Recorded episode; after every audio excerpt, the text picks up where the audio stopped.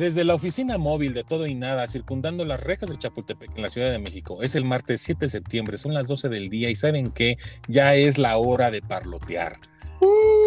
El programa más itinerante del podcast mexicano. Soy su anfitrión Ricardo Fogg y le doy la bienvenida a mi colega y amigo cómplice, Joy, el paspartú de este viaje. Hola, ¿cómo están? Escuchas. Pues mucho gusto de saludarles de comentarles que nos sigan, nos recomienden, si les gusta, nos pueden mandar sus cartitas, quejas, sugerencias, lo que tengan. Yo aquí tengo unas, unas cartitas. Ya saben ¿Pero dónde te encontramos en las redes, amigo? Primero. Ah, ya, ya, saben que me pueden seguir. A eso iba. Hay ah, que estar desesperado. Ya saben que me pueden mandar sus cartitas por Twitter. Me encuentran como Joey Arju y a mi compañero lo encuentran como Hauter con H al principio R al final. Y el programa. Eh, tanto en Twitter como en Instagram, como de Toina MX. Exactamente. Y ahora sí vamos a las cartitas. Eh, me llegó una cartita muy simpática que me dijo, me gustaron mucho los temas del programa pasado. ¿Qué recuerdos con el chito? Yo sí lo llegué a comer. Ah, pues mm, qué bueno que les gustó. La verdad es que todo esto lo hacemos para ustedes. Ya saben, nos gustan mucho estas felicitaciones. También esperamos quejas, sugerencias y todo. Oye, pero a ver, son recuerdos porque, porque lo comió y ya nomás se acuerda de aquel momento o, porque él sí lo sigue consumiendo. no, no, no, sí lo que recuerdo ya no se sigue, ya no lo sigue consumiendo. Ah, eh, porque ya no es tan fácil. No, sí le gustaba, ah. pero ya no es tan fácil de conseguir. Bueno, eso fue lo que dijo. ¿Al, al qué recuerdo se refería a eso? sí, que sí le gustaba, pero la verdad es que ya no, o sea, yo no lo he visto y, al, bueno, parte del comentario ampliado que me comentaban es que en ese momento era, se comercializaba más frecuentemente, entonces la ah. gente pues le tenía como más confianza, por así decirlo, entonces muchas personas que sí lo probaron en ese momento y que ahorita lo pueden encontrar, ya no le tienen tanta confianza, porque pues no saben qué tan almacenado puede estar, qué tan, en teoría fresco, porque no es fresco, pero pues sí como que le tienen un poquito más de miedo antes que era algo que se consumía constantemente, entonces como la demanda era, pues no te iban a dar algo tan viejo, ¿no? Sí, yo ahorita no creo que encuentren este chito sin gluten. no, definitivamente pues no. Bueno, oigan, yo también tengo saluditos. Saludos a Anita Martínez, a Jorge Milán, muchas gracias por los temas, por los consejos y recomendaciones. Esperemos que este, no, no, no lo hagamos tan mal. Eh, nos, nos, manda un saludo, eh, arroba me dicen Almo, este, él es ingeniero agrónomo y dice que le gustó mucho el tema de las plantitas, que a ver cuándo lo invitamos para ampliar el tema y precisar algunos datos. Entonces, este, yo le pregunté que si había considerado que habíamos dado datos erróneos, me dijo que no, que no, que en verdad habíamos hecho bien, que él nomás proponía precisar porque en verdad le pareció interesante y qué bueno que hagamos conciencia al respecto. Qué bueno. Este, con mucho gusto nosotros le llamamos. Con mucho gusto ya estamos preparando la orden de chilaquiles. Entonces, este, y bueno, eh, yo quiero hacer una felicitación eh, personal este, a Denise, eh, una niña. No, no, Denise una niña que, este, híjole, transporté, abatía los, los asientos del coche y decía que era, se metía en la cajuela y decía que era su casita de perro. Y así la llevaba al kinder y así la recogía y así la quiero con todo mi corazón y hoy cumpleaños, así que le mando una felicitación a la futura abogada y que Dios te bendiga. Esa, esa, esa, es, es, una felicitación personal.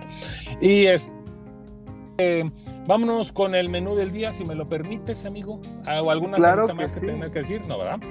No, la verdad es que bien lo que comentabas, esta parte de que a la gente le gustaron bastante los temas. Digo, también desde el de las plantas nos dijeron que sí, que les había gustado mucho, que qué interesante. Entonces, pues sí, básicamente eso nos, nos encanta, nos motiva mucho que nos manden ese tipo pues de comentarios, no, no lo quiero llamar felicitaciones, díganlo lo que les gusta y también de cuando claro. Exactamente, esa retro y, en algún episodio que no les guste, pues también se vale decir, sabes que ese tema estaba muy piojo, no me gustó. Sí, no, de hecho, y al respecto también se me ha olvidado decir, nos siguen diciendo unas mañanitas para Denise. Ah, muchas gracias. Sí, para ti.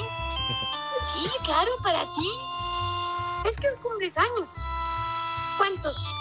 ¿Uno o dos?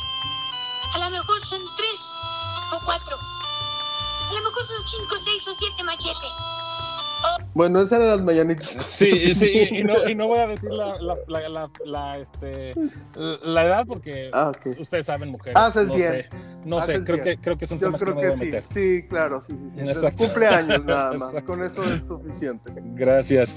Oye, pues en el aperitivo, ah, perdón, y quería decir el tema de los sueños nos están siguiendo, nos están siguiendo los comentarios, les está gustando y este que a ver cuando invitamos a un especialista para un o un especialista para este que, que, podamos ampliar más sobre sus interpretaciones y todo que les llamó mucho la atención. Entonces, este estamos trabajando en eso. Pero para el día de hoy tenemos el aperitivo 7 de septiembre. Feliz cumpleaños al metro. Anidamiento para el plato fuerte híjole, aquí sí, este, si ya comieron, pues este, qué bueno, y si no, se les va a antojar. Chile en nogada. Ay, qué rico. Cosas mexicanas que no son mexicanas.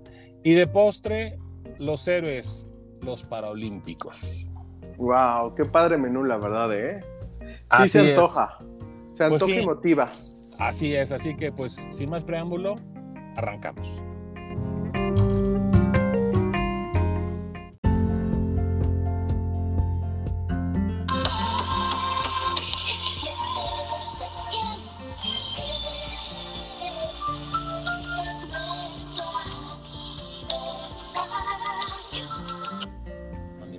Qué? El 7 de septiembre de Mecano. Hoy en el 7 de septiembre tenemos que recordar esta super rola. La verdad es que yo soy súper fan de Mecano. ¿Tú qué onda? Este, me gustan dos, tres canciones. Ah, bueno. Pero bueno, ya en este 7 de septiembre recordamos a Mecano con esa emblemática rola. Y pues les tenemos que contar también de el que sí está de aniversario, pero no del 7 de septiembre, sino del 4 de septiembre, es el metro, que cumple 52 años de eh, la línea 1 de la primera línea es el aniversario 52 del sistema de transporte colectivo Metro de la Ciudad de México. Así que muchas felicidades para el Metro que nos esté escuchando seguramente. Sí, seguramente ahí lo ponen los en lo que está el incendio y la inundación ahí nos escuchan. Este, oye, eh, la línea 1 es la que va de Pantitlán a Observatorio, si no me Pantitlán Observatorio, la línea 1 o línea rosa. Ya sé. Que también eh, luego hay otra que es la 9 que va de Tacubaya a Pantitlán. Ajá. Y también Pantitlán tiene la 5 que va de Pantitlán a Politécnico.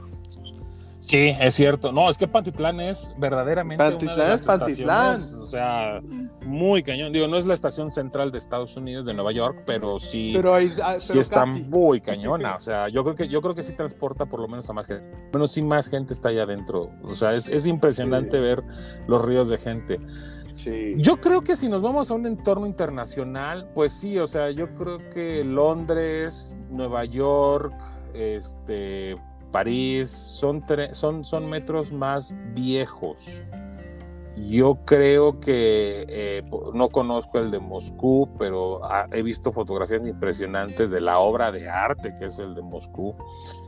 Pero creo que a nivel internacional no estábamos tan mal con nuestro metro. Creo que transporta mucha gente. Era un, era un, es muy eficiente. Era, yo creo que un transporte muy eficiente. La verdad es que a mí sí me gustaría como que hacer un llamado tanto a autoridades como a usuarios. Cada vez más nos estamos dando cuenta que la falta de mantenimiento es tremendo. Y no estoy hablando de la línea que se cayó, que eso ya es otro rollo. Estoy hablando de que, mira, los vagones rayados por los usuarios. Eso no se vale. Eh, veo a la gente que por querer estar platicando tapan. Tiene un buen rato que no me subo, pero eh, atoran las puertas para que no cierren. O, este, porque ah, quieren estar. O sea, ¿qué les pasa? Eso es tan molesto. de respeto para los que demás, para los que eh, vamos de pasajeros, para los que tenemos ahí, y aparte están fregando el mecanismo. Luego esta parte de, de que se suben a vender mil cosas, no les compren un carajo, no les compren nada. La única manera de que ellos sigan ahí, porque ya vimos que las autoridades no los van a quitar, es que la gente no les compre nada. ¿Por qué? Porque en verdad suben. Yo, yo no, no cargo con un este, eh, aparato para medir los decibeles, ¿verdad? Pero ponen sus bocinas que en verdad es ofensivo para el oído tan fuerte que ponen el audio, este, eh, están vendiendo piratería, eh, son, son parte de mafias que están circulando ahí para robar. Entonces, por favor, vamos a hacernos un bien como pasajeros, como mexicanos, como usuarios. No les compremos nada a estas personas que se suben a los bocineros o, como les digan. Este, cuidemos las instalaciones. En verdad, yo veo gente que, que usa el metro de una manera nefasta, este, escupe, eh, se orinan, o sea, digo, está la parte fe que no se le da el mantenimiento correcto, pero nada va a funcionar aunque tenga el mejor mantenimiento. Los usuarios somos unos puercos retrógradas, maleducados, este, sucios, que, que, estamos atentando es nuestra seguridad, es nuestro servicio, cuidémoslo. Sí, hay que cuidar al metro, definitivamente. Y en verdad, eh, eh, hagamos el esfuerzo. Yo estoy casi convencido que si a la Ciudad de México le dijeran, vamos a cobrar 10 pesos de boleto, porque es lo que se necesita para gastar en, en este, en mantenimiento y en funcionalidad del, del, Yo creo que la gente lo pagaría. Es un sistema yo tengo muchas dudas de eso. Pues no pero... por marros porque la neta, amigo, lo que cuesta transportante en otros estados. Claro, está súper subsidiado, pero una la gente combi, sí se ha quejado del precio. Una combi, sí, pero porque se quejan porque, porque les dan cabida a, estar lloriqueando. Una combi en el Estado de México, esa misma persona que está lloriqueando por el metro de a 5 pesos, tiene que pagar 15. Sí, está, ah, está, carísimo. Entonces, o sea. No solo en el Estado de México, yo creo que en todos los sí, estados sí, sí, bueno, de, la República. Sí, a nivel nacional es, es, el transporte para mí más efectivo y más barato. Y, y, con todo respeto para la gente de Monterrey, con todo el respeto para la gente de Guadalajara, nada que ver sus intentos de metros con el de la Ciudad de Ah, no, bueno, es que nada. No tendrían por qué llamarse metros, pero saludos no, para ellos. son trenes ligeros, exacto. Si, no, si nos escuchan, saludos para Monterrey y Guadalajara. Sí, este comentario es con todo respeto. con todo amor y este, cariño para Con todo amor y cariño, dedicado para no, no es cierto. Este, entonces, sí, no, la verdad hay que, hay que, hay que cuidarlo, hay que cuidarnos, hay que estar conscientes de que se tiene que pagar más, que se tiene que, que dar mantenimiento y ya, la verdad, urge a alguien que sí sepa que se meta ahí. Nada más como comentario, he visto que muchas respiraciones que a lo largo de la historia de mi vida que he conocido y que he visitado y que he recorrido esta ciudad, respiraciones que tenía el metro, las yo no sé por qué, pero las están tapando. Esto se me hace peligrosísimo por la acumulación de vapores, acumulación de gases. Yo no sé qué está pasando con la gente que está manejando hoy en día el metro, pero esto se me hace que va, que vuela para hacer una desgracia también. Y no con la línea nueva, sino con líneas que ya llevan más de 50 años funcionando, que estaban funcionando de una buena manera y que ahora por estas tonterías están inundando y están haciendo cortos y mil y un cosas pongámosle lana al metro y celebremos, esperemos que podamos celebrar muchos años más con él. Como por ejemplo, este, pues los eventos que suceden en esta vida. Este, yo creo que el metro es uno de los hijos favoritos de la ciudad y, y, un, y, un, y algo que llegó a anidarse a nuestro corazón. Claro que sí, no, el metro es pues el, hijo pródigo, el hijo predilecto. Y fíjate que de hijos pródigos predilectos y de hijos que se quieren proteger, hay una nueva, pues digamos de como moda, tendencia en, en el mundo que se llama anidamiento. Es un novedoso acuerdo que se da entre los padres divorciados. Eh, el término viene del inglés que es bird nesting o anidamiento en español y que es una alternativa que permite a los niños permanecer en, pues, en su casa, en la casa donde estaban con sus papás, cuando sus papás estaban casados y no se habían peleado, y están en esa casa, su casa de siempre, y pasan tiempo con cada padre.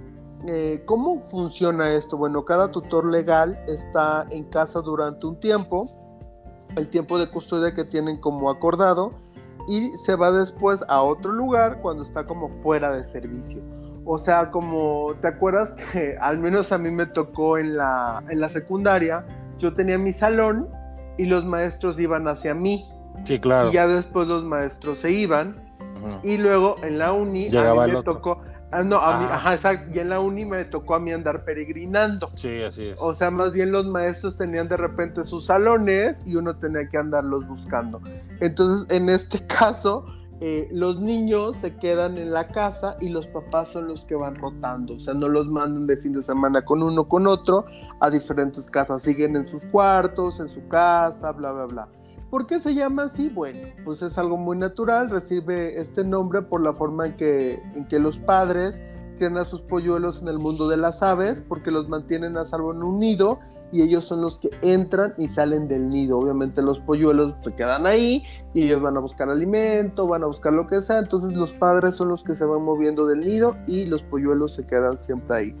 ¿Qué pasa con esto? Bueno, pues los niños tienen oportunidad de mantener su casa claramente, la misma escuela, los mismos amigos, como siempre, como si nada hubiera pasado. Afectarles lo menos posible su entorno. Exactamente, y evitan el estrés de desplazarse entre las dos casas. Está, muy está en aumento esta moda o tendencia en países como Estados Unidos, Australia, Países Bajos, países occidentales y realmente en Suecia no es una novedad. Suecia podría ser como el padre de esta moda que ahorita se está dando porque en Suecia la custodia siempre ha sido como compartida. Digo, aquí en México sabemos mucho que siempre pasa que es con la mamá, pero en Suecia sí siempre ha sido como mitad y mitad. Y esto ha existido en, en, Suecia pues desde hace décadas. Dicen que incluso desde los años 70 ya se daba este anidamiento ahorita está como muy de moda por la salud mental de los chicos y todo lo demás.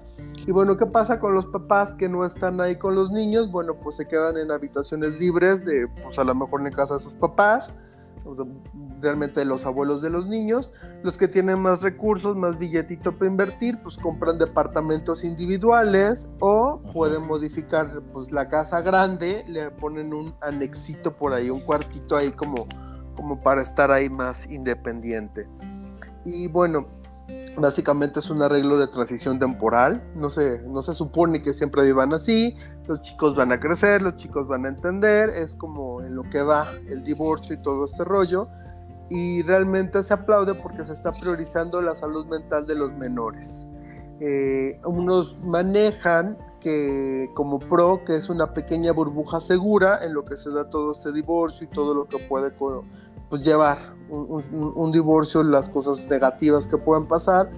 Y como contras es que es una casa intermedia que no ayuda a procesar la realidad, como que los están engañando. Entonces, bueno, como siempre tiene sus promotores y sus detractores, pero al, el saldo final es que sí beneficia a los niños. Es que esos eslavos traen otro chimia. Ya deja, ya, ya, ya, ya donaron al mundo a Volvo y a este y el anidamiento. Este, no, mira, la verdad es que yo sí creo que es una buena idea. Claro, hablando de cuando se comparte la custodia, ¿no? Aquí en México sí somos como que muy maternalistas. La verdad es que sí se le da mucha prioridad. O sea, normalmente la, la patria protestad se le da a lo que son las mujeres, son las que tienen la prioridad.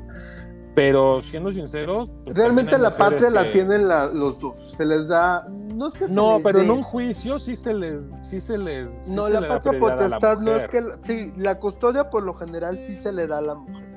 La custodia sí se le da a la mujer. Pero también seamos sinceros, así como que el papá mexicano, como que diga, no, yo me los quedo, eh, no te los lleves, híjole. Pues yo, yo sí conozco papá, o sea, a ver, perdón, no voy a decir nombres, pero yo sí conozco familias en las que yo veo más responsable al papá y más comprometido que la claro, mamá. Sí ¿eh? existe, y ahora no que son se la puso mayoría. mucho de moda no son la mayoría. De, de, las Jenny Riveras, que todas se creen buchonas y todo eso, pues ya nomás andan buscando dónde ir a votar la, la, bendición, amigo. O sea, así que digas, qué bárbaro, la mujer mexicana, este, Carmelita Salinas, no, ¿cómo se llama Carmelita? ¿Cómo? La, la señora, la viejita esta del chocolate abuelita, Sara García, ah. este, así que digas, pura Sara García, mujer abnegada y, este, y entregada.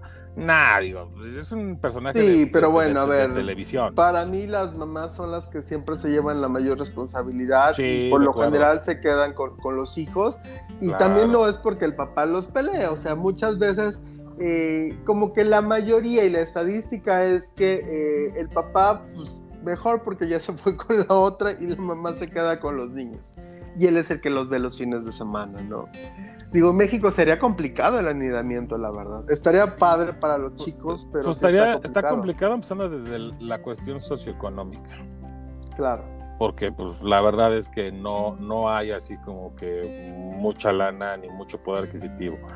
Eh, la gente que tiene el poder adquisitivo, yo creo que yo estoy casi seguro que ya lo hace y, y no por moda, sino porque convenieron Claro. que era lo más conveniente para sus hijos. Pero pues sí, es muy complicado por la cuestión económica aquí en México que llegue a eso. Sin embargo, no me parece mala idea, la verdad. No, la verdad es que sí es una, pues es una tendencia o una forma de enfrentar un divorcio muy sana. Así que pues me parece muy padre, ojalá en breve lo podamos adaptar a por acá. O que no tengan hijos si no están seguros de la persona que van a tener ahí al lado. También, también puedes. Sí, claro. Dijo, nomás como conseguí.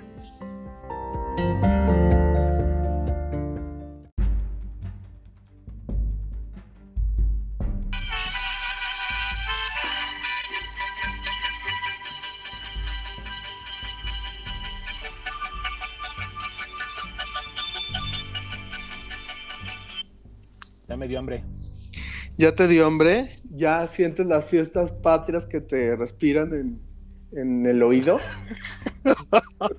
Eso sonó albur, pero este. mm, No, tengo hambre, tengo hambre y antojo, y, la verdad es que. ¿Quién no has este, visto ese meme de Betty la Fea donde está Patricia y le dice me respira en la nuca Marce cuando ya lo tiene súper cerca? No, fíjate que no, no lo he visto. Qué buena telenovela, por cierto. Muy mexicana. No, no, nada mexicana, pero el meme está muy de moda, ¿no? Cuando algo ya está cerca, entonces, por eso lo dije mal pensado. Pero pues sí, ya, ya Oh, estamos en septiembre, Ya, ya estamos en septiembre. Qué bueno que el lo mes de, la comida mexicana, el mes de los temblores. El mes. Que por cierto acaba de ver un temblor en Guanajuato y Baja California. Aparentemente no, este, no, no hay ningún tipo de este las humanas, pero este sí. Efectivamente lo dijiste bien, el mes de los temblores.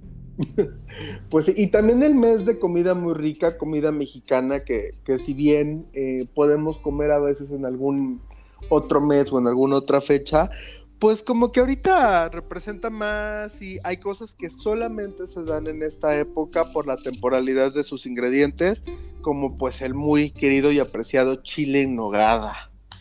¿Quién no, quién no muere por un chile? ¿A ti te gusta el chile en nogada? Me encanta y no sabes, perdón que lo diga, pero me quedan unos deliciosos. Ah, sí. Sí. Bueno, a ver si algún día le- le- les invitas uno a los escuchas. Este, vamos a rifar, vamos a rifar un día. Deberíamos, ¿no? Vamos a hacer, vamos a hacer una dinámica así, estaría padre, sí. Sí, y el que se gane, pues, el tu, tu chile en nogada especial. Pues Pero- fíjate que. Dime, dime, dime. No, no, no, no, no. Pero este sí tiene que ser dentro de la temporada, entonces yo creo que Claro. la siguiente temporada. Va, claro que sí. Sí, bueno, precisamente de eso es que el- ya se acercan las fiestas patrias, como comentábamos. Y el platillo lo que realmente refleja, pues, es esta tradición y esta herencia cultural de la comida mexicana tan rica, eh, con tanta herencia. Y básicamente, yo creo que todo el mundo lo conoce. Eh, se elabora con salsa de nuez de Castilla, perejil y granada, que son como los elementos principales. Se supone que su origen se remonta al virreinato de la Nueva España y representaban, pues ya ven, el chile verde, la, la, nogada blanquita y la granada roja, pues representaba los colores de la bandera.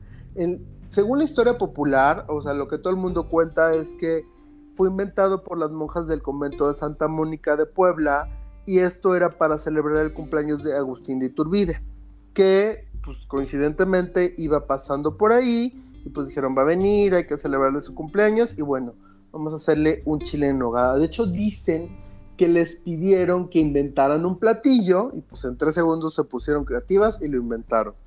Pero otros dicen que no, que el verdadero origen eh, fue en una corte novohispana donde había abundantes banquetes de 14 tiempos. Así es. Imagínate, 14 tiempos de tragazón, híjole.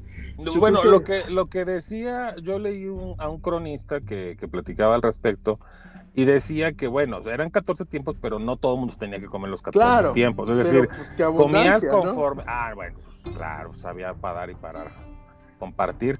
Y, y, fíjate que esto que estás nombrando también es parte de la disyuntiva que hay, porque lo que, lo que están concluyendo ahora los, los cronistas historiadores es justamente que el chile en nogada ya existía, es decir, que sí se comió para el evento este de este, ¿cómo se dice? Del de, de ajá. Pero eh, Claro, que ya existía desde antes. Sí, ya lo habían desarrollado desde antes. Sí, no, no lo inventaron ahí como cuenta la historia popular, que pues sí suena como más simpática, más curiosa como para contar, pero no, o sea, el, el origen verdadero es el que estamos comentando, eso dicen los historiadores en los 14 tiempos, y pues obviamente es, es tradicional en estas fechas por los colores patos y también porque sus ingredientes se dan más en estos, en estos meses. Yo, eh, yo, yo, diría nada más, perdón, que es como cuando se hizo viral, ¿no? En, esa, en, ese, evento. Puede ser también. También lo que pasó es que fue una reducción de los banquetes, ya no eran de 14 tiempos,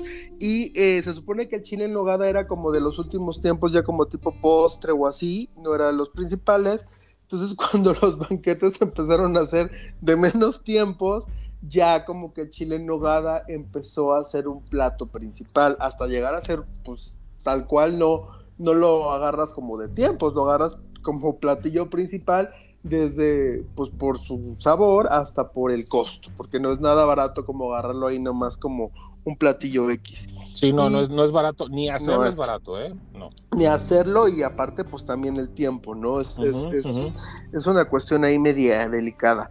Y bueno, datos curiosos del chile en nogada es que en Puebla existe un postre especial para este platillo. Y ese postre especial se llama mollete poblano que básicamente es un pan relleno de crema pastelera cubierto de una capa de dulce de pepita. Entonces, haz de cuenta que tan famoso es el chile en nogada que dijeron, vamos a hacerle un postre especial y es el mollete poblano. Y bueno, como ya lo, mencionamos, se, se prepara entre agosto y septiembre. Hay gente que después de septiembre lo sigue preparando, pues porque, no sé, guarda, congela los, los ingredientes. La granada sobre todo. La granada sobre todo. Y bueno, eh, como ya mencionamos, está la granada, no es de Castilla, manzana, pera y durazno criollo.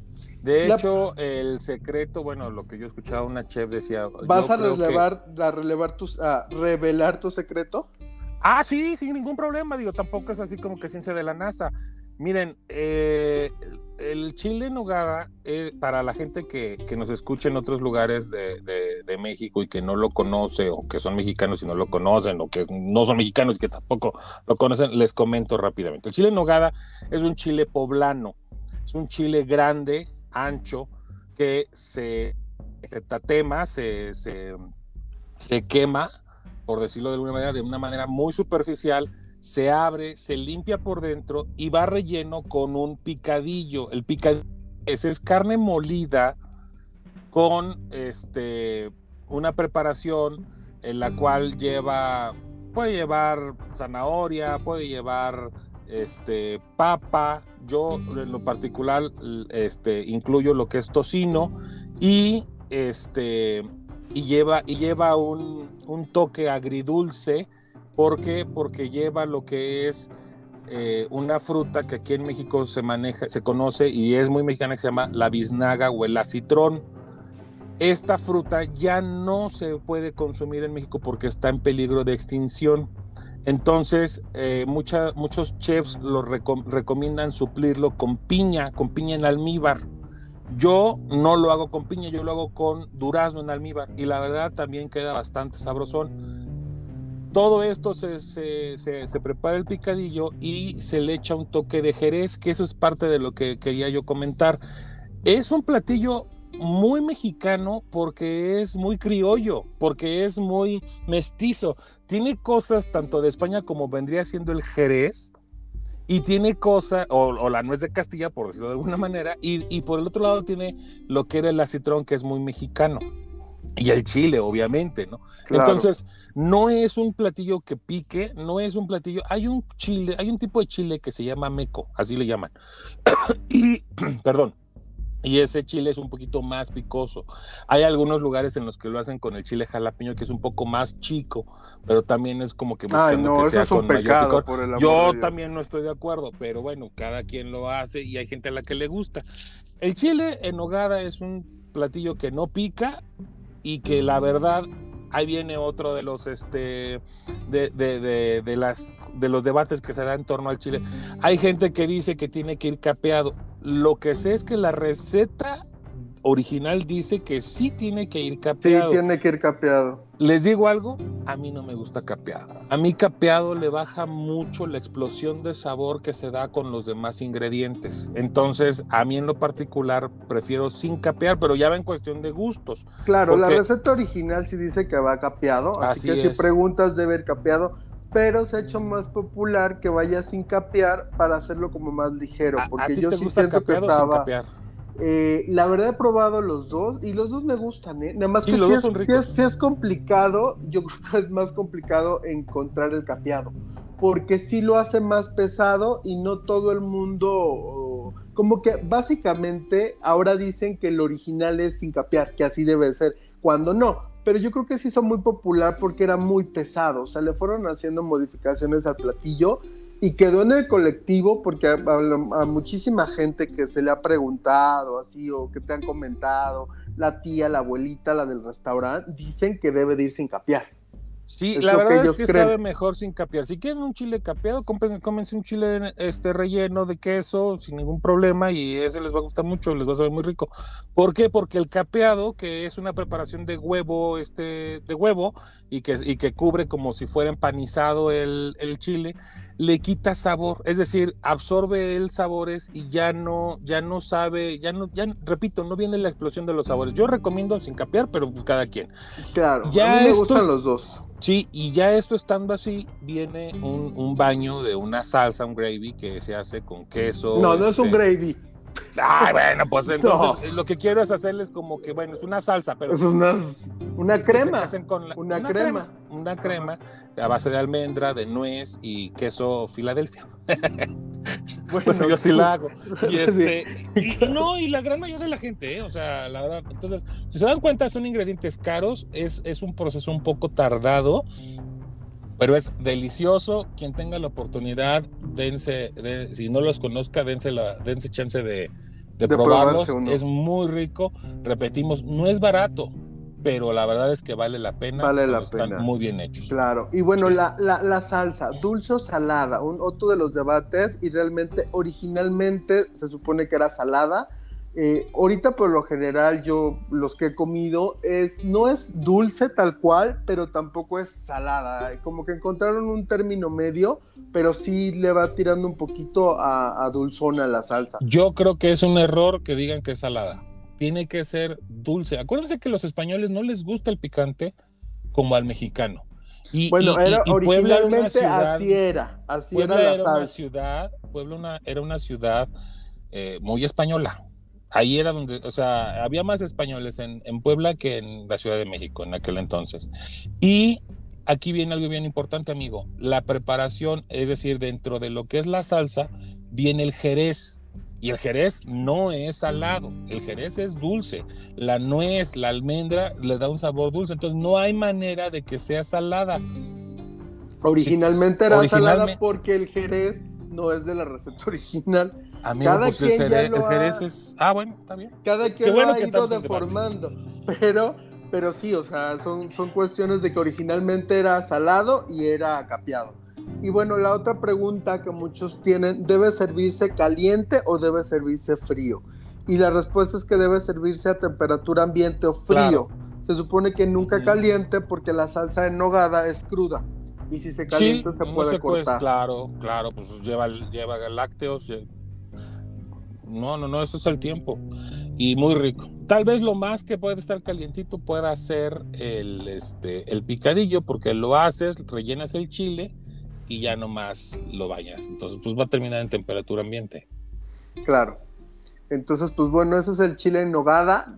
Coméntenos, ¿les gusta, no les gusta? ¿Lo han probado? ¿Qué recetas tienen? ¿Alguien lo ha hecho?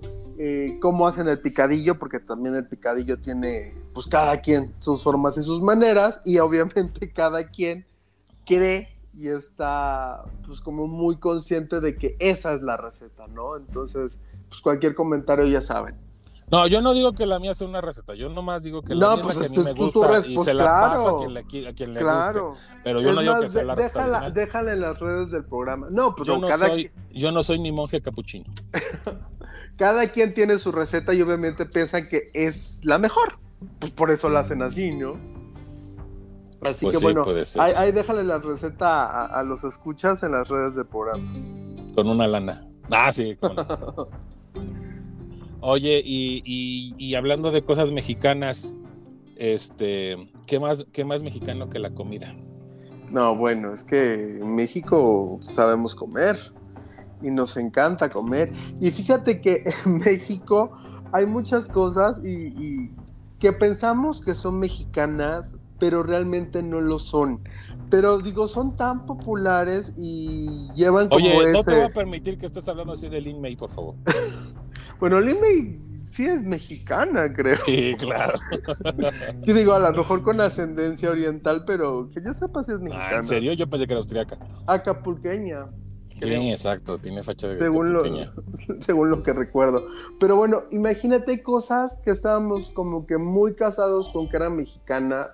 Eh, yo de niño, la verdad, pues ahorita ya me enteré, pero yo de niño siempre las veía en México en esa estructura estaban en todos lados y era pues imposible pensar que no era. Y fíjate que una de esas cosas son los churros. Ah, no, son españoles. Llamados churros. No, pues tampoco son españoles. Ah, la churrería es española. No, son chinos. O sea, el ah, origen, origen de los churros, sí. Ah, bueno. Eh, o sea, el, origen popular, todo el mundo dice, los, los mexicanos españoles. Ay, no, pues entonces el origen es de Adán y Eva.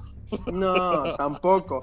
Pero sí, la fritura tal cual tiene el origen en China y ahí, lo hacían salado, los españoles lo ven, les gusta y lo modifican, pues como todas las recetas de lo que estábamos hablando, y hacen lo mismo, solamente que en lugar de hacerlo salado, pues lo hacen dulce, con canelita, azúcar, pero así como que la masa, todo, todo, todo, todo es chino. Y sí, muchas veces se ha presentado como español.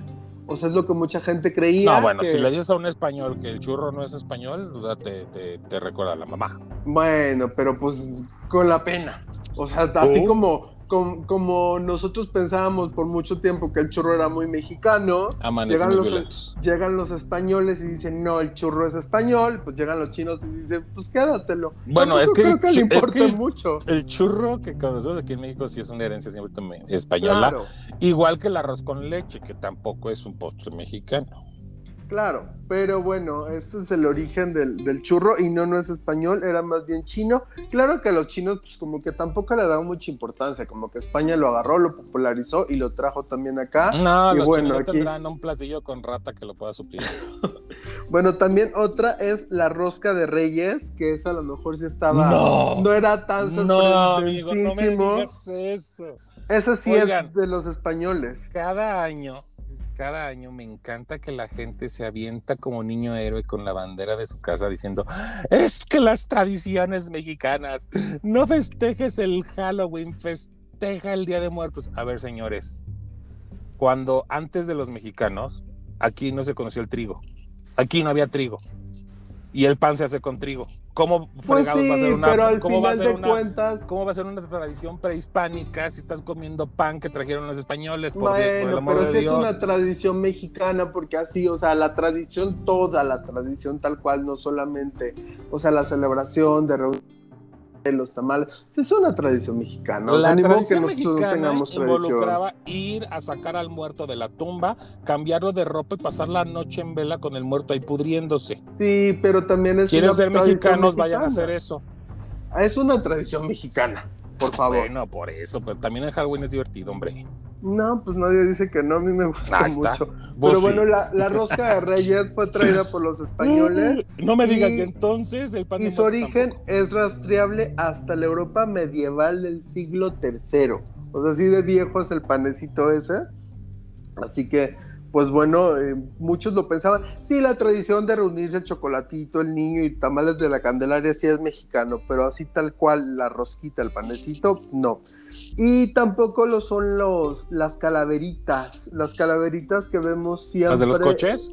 No, las que vemos en Halloween, Día de Muertos. Ah. La, la, tradición que tú quieras para, para muertos esas calaveritas de, azúcar realmente no son mexicanas, o sea, el hecho de mm. poner calaveritas, de adornar con ellas, sí es mexicano, pero tal cual el trabajar el eh, eh, azúcar, que les llaman eh, figuras de alfeñique, son italianas. Fueron los italianos los que les enseñaron esa técnica cuando visitaban México por más o menos el siglo XVII, vinieron a hacer misiones, vieron las calaveritas, vieron la festividad y explicar cómo hacer el alfeñique, que es como hacer la calaverita con azúcar. Y bueno, les, les dejaron la técnica y se fueron. Tampoco creo que Italia se vaya a pelear, no creo que haga calaveritas de azúcar. Ah, son los mismos colores, ellos nos piratearon la bandera. pero, bueno, son, son realmente italianas esas calaveritas de azúcar. La calaverita en sí, obviamente es mexicano y el, y el, ¿cómo se llama? El adornar con calaveras y todo, sí es totalmente mexicano. Y fíjate que esta siempre fue muy simpático eh, la salsa tabasco. La salsa tabasco, no es de Tabasco. No. no es mexicana ni siquiera. Su origen es totalmente gringo, totalmente estadounidense, y fue creada en 1868, o sea, así de vieja, por Edmund McHenny, y no se produce en México claramente, lo produce la compañía de McHenny, y es el que la distribuye pues a todo el mundo, o sea que nada que ver con, con México, con Tabasco. ¿Y se llamará así en otros lados? Sí, que yo sepa, sí. Se llama así salsa Tabasco tal cual. La verdad es que no, esa parte de, de, por qué le llamó Tabasco, pues puede haber las mil y un versiones, pero pues se hacía referencia directamente al, al, Estado, pero pues no, el Estado no tiene nada que ver, ni siquiera México tiene que ver. Y otra muy dolorosa, que la verdad es que esa sí yo... La salsa inglesa. Ah. No, las galletas María. ¿Qué, mis mariquitas? ¿Qué, dónde son? Las, mariquitas con las que puedes hacer Carlota de limón, de durazno, o sea, esa materia prima para la Carlota, que qué postre tan rico, la verdad, de mis postres favoritos. Eh, no son mexicanas, fueron creadas en Londres en 1874 por Pig Friends y él las creó para celebrar el matrimonio entre la duquesa María Alexandrov de Rusia y el príncipe Alfredo I de Sajonia, Coburgo, Gotha. Entonces, pues las hizo, de repente se empezaron a hacer súper populares en toda Europa, o sea, dieron la, la vuelta por toda Europa y se empezó a hacer muy, pero muy popular en España tras la guerra civil porque el trigo se empezó a volver súper barato y las panaderías pues lo hacían así como masivamente, de órale, vente por tus galletitas. Y pues obviamente llegan a México, nos las trae España, Europa, quien quieras las, la trae y se vuelven súper, súper populares. Y no solo por el sabor, que pues, ¿quién, ¿quién, no ha comido una galleta María? Y quien no la haya comido, corre y vaya a comprar unas. Eh, y por su precio, económicas. Yo no sé si esto sea verdad o sea mentira. Si hay alguien que me decían que era muy buena, eh, un gastroenterólogo le recomendó a un familiar que comieran este un vasito de leche con galletas marías para ayudar a reconstruir su flora intestinal. pues la verdad es que no sabía. Lo que sí es que yo hace muchos años eh, tuve que donar sangre y me sacaron, no sé, como medio litro. Y me acuerdo que me dieron un vale como para pues reponerme y precisamente me dieron un paquete entero de galletas Marías. Son buenas porque además como no son, o sea, sí son dulces, pero no son tan dulces. Por ejemplo, para las personas diabéticas, este, son galletitas que sí se pueden comer. Si se les baja un poco el azúcar, te comes una galletita, dos galletitas y este y tres galletitas. tres galletitas, depende de hasta donde haya bajado el azúcar. Pero este, pero es, es, bueno porque la verdad es que son, son como que de lo mejorcito que puedes comer y baratísimas aparte. Sí. Sí, sí, sí. Y pues obviamente, como mencionábamos, pues la base, la materia prima de las Carlotas. Pues, riquísimo, ¿eh? Ah, hombre, pues muy internacionales nuestras comidas mexicanas, qué bárbaro. Sí, ¿tú crees? ¿A ti te gusta la, la Carlota, el postre? Fíjate que mm, sí, pero no es, no, no lo pondría como dentro de mis favoritos. Ah, ok. sí. Yo prefería algo más mexicano como el creme brulee.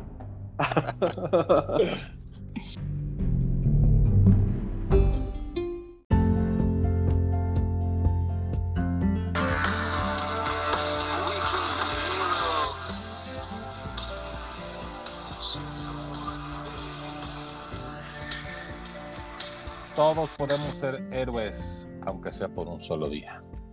Así es, así como estos héroes de los Juegos Paralímpicos, que para los que no sepan o no lo sigan tanto, los Juegos Paralímpicos son una competencia muy parecida a los Juegos Olímpicos para todos los atletas que tengan alguna discapacidad, puede ser mental, sensorial o física e iniciaron el 24 de agosto y terminaron eh, este domingo 5 de septiembre.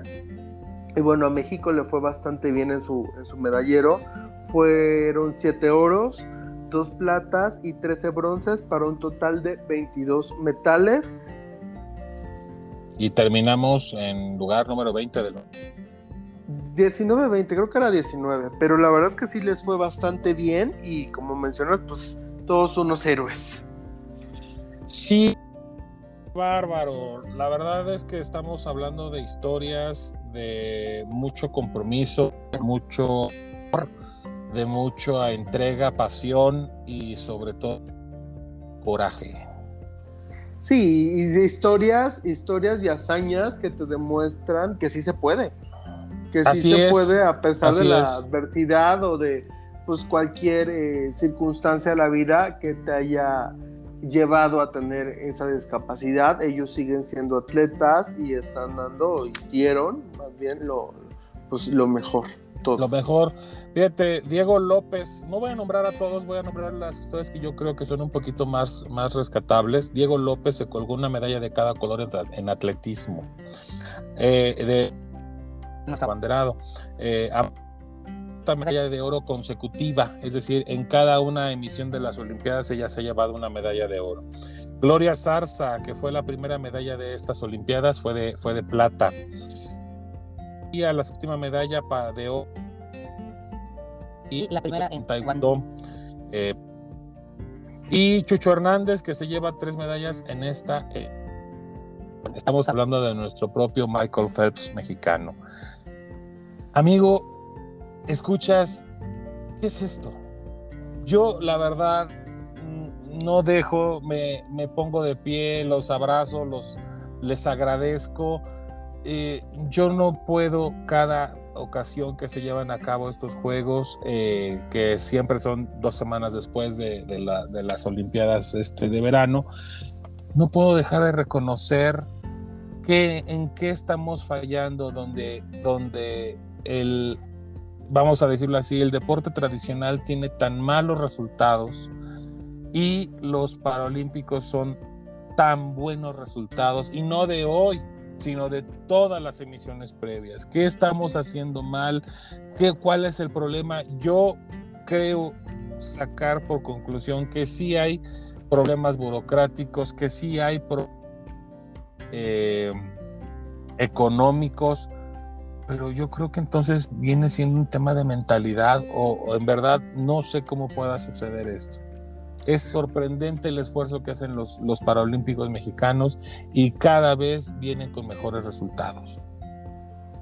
Sí, no, la verdad es que es algo muy debatible. Eh, si no se les da el apoyo a los atletas, como estos tienen menos apoyo y si dan mejores resultados, pero bueno, sí es una pues cuestión un poco compleja. Tampoco hay que eh, pues sentir que a lo mejor las personas que participan en los Juegos Olímpicos no están dando su mayor esfuerzo, también tienen mucha presión, les ha costado llegar ahí y bueno, esperemos que en un futuro pues sí podamos tener más apoyo, también a lo mejor un cambio un poquito más de mentalidad, eh, yo creo que el mismo esfuerzo porque hay varios que han hecho un esfuerzo extraordinario, entonces pues ya veremos en un futuro.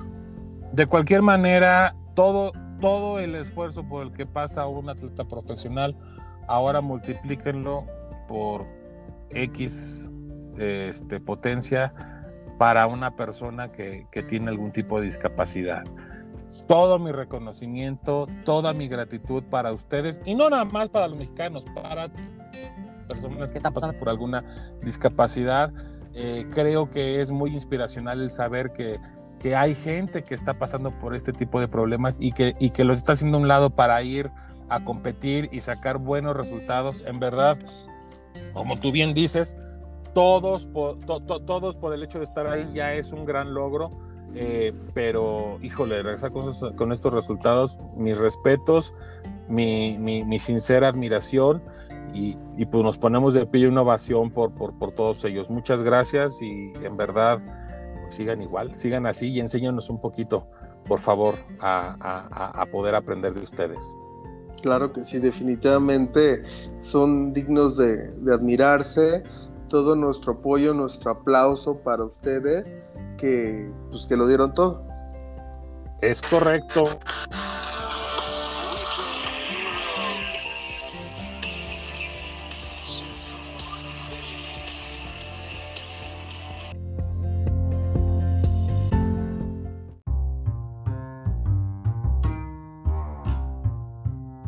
Estimados escuchas, hemos llegado al final de este episodio.